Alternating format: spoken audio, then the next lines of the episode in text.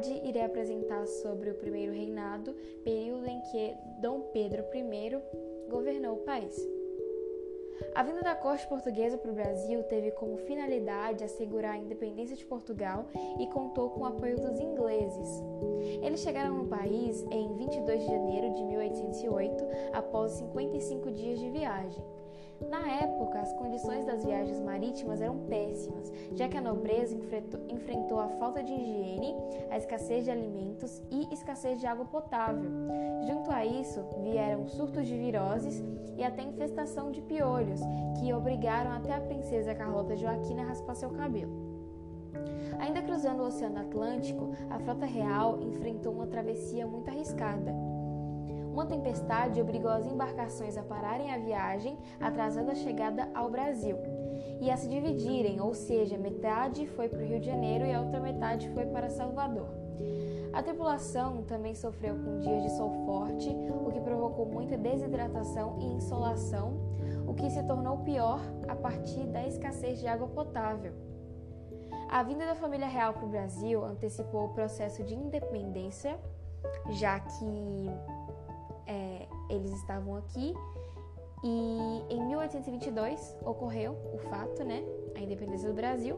Por, porém, para se ver livre de Portugal, o Brasil teve que pagar 2 milhões de libras esterlinas de indenização ao país europeu. Esse empréstimo foi feito pela Inglaterra ao Brasil, que entregou para Portugal, que também possuía uma dívida à Inglaterra, ou seja, o dinheiro todo do empréstimo voltou aos bancos ingleses. Com a independência, Dom Pedro I assumiu o poder como imperador do Brasil. Sendo assim, era necessário a criação de uma carta constitucional para o país recém-formado.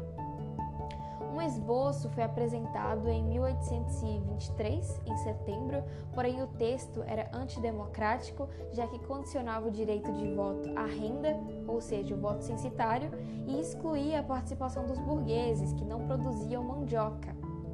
Né? Então, seria medido de acordo com os alqueires de mandioca. Por isso que a Constituição, a Constituição foi conhecida como Constituição da Mandioca e ela também era considerada anti-absolutista porque limitava os poderes do imperador, logo indo contra os interesses de Dom Pedro I.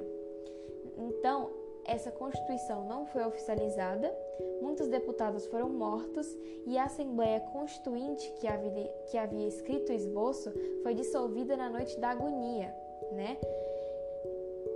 Por consequência, no próximo ano foi oficializada a primeira instituição do Brasil, em 1824, conhecida como outorgada pelo poder centralizado nas mãos do imperador por causa da criação do poder moderador, que dava o direito da última palavra a Dom Pedro I.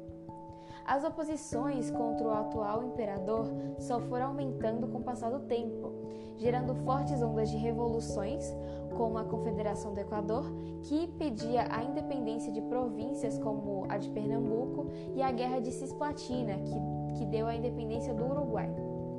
Além disso, houve a morte do rei de Portugal, Dom João VI, que resultou no envio da filha de, João, de Dom Pedro ao país para governar o território. Entretanto, por ser muito jovem, o tio de Dona Maria da Glória, filho de Dom Pedro, foi enviado para se casar com a menina e instruir sobre assuntos políticos. A dívida, externa, a dívida externa do Brasil estava muito alta também, por gastos com tropas para interferir na Confederação do Equador e na Guerra de Cisplatina, o que corroborou para a abdicação de Dom Pedro, junto com a tomada do poder de Dom Miguel à coroa de Portugal. É isso, muito obrigada.